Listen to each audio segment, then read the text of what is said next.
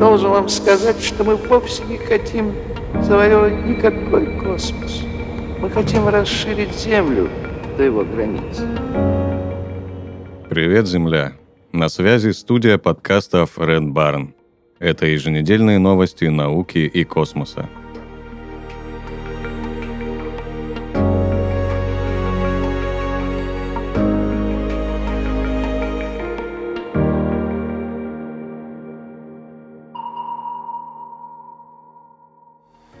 НАСА планирует построить гостиницу на Луне.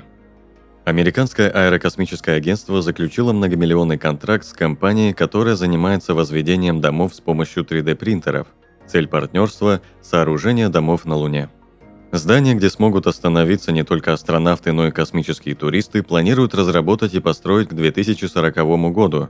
Компания Icon, которая поручена реализация проекта, уже несколько лет строит дома с помощью 3D-печати – Сначала создаются толстые широкие ленты из бетонной смеси, а затем они укладываются друг на друга и надежно скрепляются. На последнем этапе строительства печатается крыша здания, которая позже соединяется со стенами. В земных условиях на сооружение такого дома уходит около двух суток. Вести строительство на Луне планируется с частичным использованием местного грунта. Основной проблемой в компании считают доставку на спутник Земли и дальнейшую сборку крупногабаритного оборудования – Строителям придется решить целый ряд важных и нестандартных задач, среди которых высокие требования к прочности лунных зданий.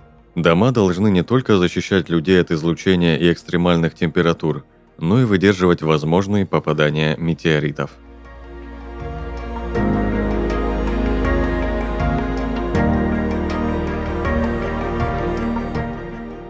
Испания запустила свою первую ракету-носитель Компания PLD Space провела запуск ракеты Миура-1 с военной базы в южном регионе Андалусии. Это первая ракета-носитель, построенная на 100% по испанской технологии. Полет продлился 308 секунд. Ракета достигла высоты 46 километров при запланированной высоте 80 километров. Тем не менее, запуск считается успешным – Ракета-носитель приводнилась в Атлантический океан. Ее полезная нагрузка состояла из экспериментальной установки немецкого Центра прикладных космических технологий и микрогравитации. Запуск был впервые отложен в мае из-за сильного ветра, а затем во второй раз в июне. Причина – некоторые из соединительных кабелей, которые обеспечивают ракету энергией и топливом, не были вовремя отсоединены.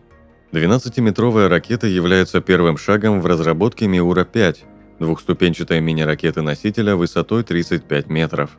Она предназначена для вывода спутников весом менее 500 килограммов на орбиту с 2025 года. По данным PLD Space, 70% компонентов, разработанных для Miura-1, будут использоваться для Miura-5.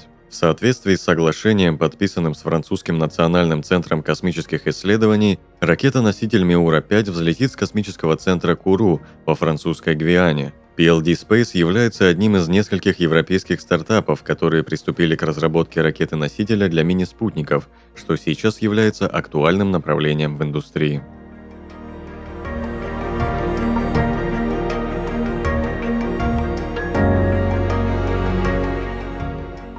Ученые обнаружили очень энергичные мертвые звезды, Исследователи из обсерватории ХЭС в Намибии обнаружили самые энергичные гамма-лучи, когда-либо исходящие из пульсаров.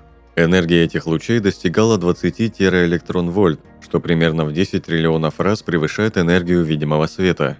Пульсары – это останки звезд, которые ранее взорвались в качестве сверхновых. После таких взрывов остаются небольшие мертвые звезды диаметром до 20 километров. Они обладают огромным магнитным полем и очень быстро вращаются – вот что рассказала Эмма де Ония Вильгельми, соавтор исследования и сотрудница немецкого электронного синхротрона Десси.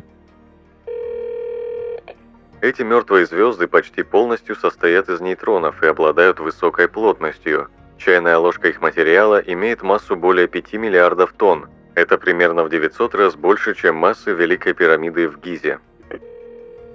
Если такой луч проходит через Солнечную систему, на Земле фиксируют вспышки радиации, случающиеся через равные промежутки времени. Эти вспышки можно искать в разных энергетических диапазонах электромагнитного спектра. По мнению ученых, источник вспышек – быстрые электроны, которые рождаются и ускоряются в магнитосфере пульсара. Пульсар Вэлла в созвездии Паруса самый яркий в нескольких диапазонах. Наблюдения с помощью ХЭС позволили обнаружить новую составляющую излучения Веллы с еще более высокими энергиями. Они достигают десятки тераэлектрон-вольт. Как заявил соавтор исследования Криста Вентер из Северо-Западного университета ЮАР, оно примерно в 200 раз сильнее, чем все излучение, которое когда-либо распространялось этим объектом. По словам Арача Джанати Атаи из лаборатории астрочастицы космологии во Франции, это открытие бросает вызов знаниям человечества о пульсарах. Классическая схема, согласно которой частицы ускоряются вдоль силовых линий магнитного поля внутри или немного за пределами магнитосферы, не может в достаточной степени объяснить наши наблюдения.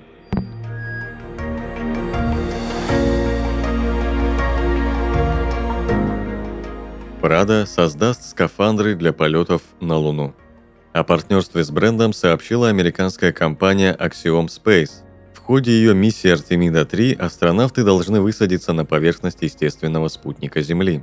Отмечается, что скафандр от Прада разработают на базе уже существующего защитного костюма НАСА, но сделают его более гибким и защищенным. Инженеры и модельеры будут работать вместе на всех этапах проекта. Гендиректор Fashion Consulting Group Анна Лепса Клейманс считает, что пример итальянского модного дома может оказаться для индустрии заразительным. Такое сотрудничество выделяет Прада в совершенно другую категорию. Они заходят на территорию тег-брендов.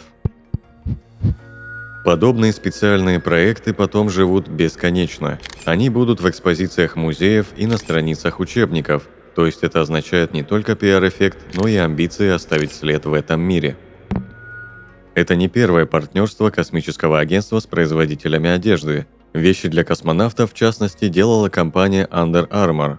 Columbia занималась техническими тканями для запускаемых аппаратов и обшивок.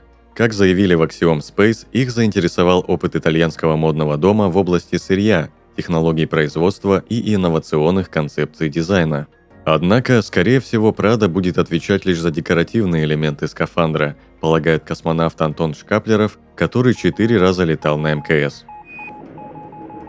Конструкция российских скафандров отличается от американских, причем есть костюмы, которые используются внутри корабля. Они зависят от всех систем, которые там есть. Кислород, воздух, связь. Существуют модели для выхода в открытый космос, то есть это мини-космические корабли, есть версии для высадки на Луну или Марс. Космонавтам в принципе совершенно не важно, как выглядят скафандры. Главное, чтобы они были функциональными, мягкими и удобными. Axiom Space – коммерческая компания, которая занимается полетами туристов. Естественно, миллиардеры, которые платят огромные деньги за полеты, хотят выглядеть красиво. Поэтому, думаю, Прада просто какой-то дизайн внешней оболочки сделает. Некий туристический вариант скафандра. Так же, как рассказал Шкаплеров, космонавтам выдают часы, предназначенные для полетов, но можно носить и свои личные. Можно взять обручальное кольцо, очки в футляре и футболки.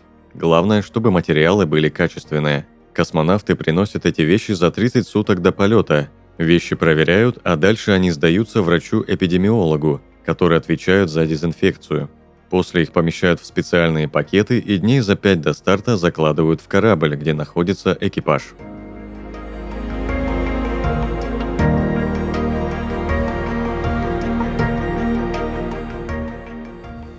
Вы прослушали новости науки и космоса. На связи была студия подкаста Фред Барн.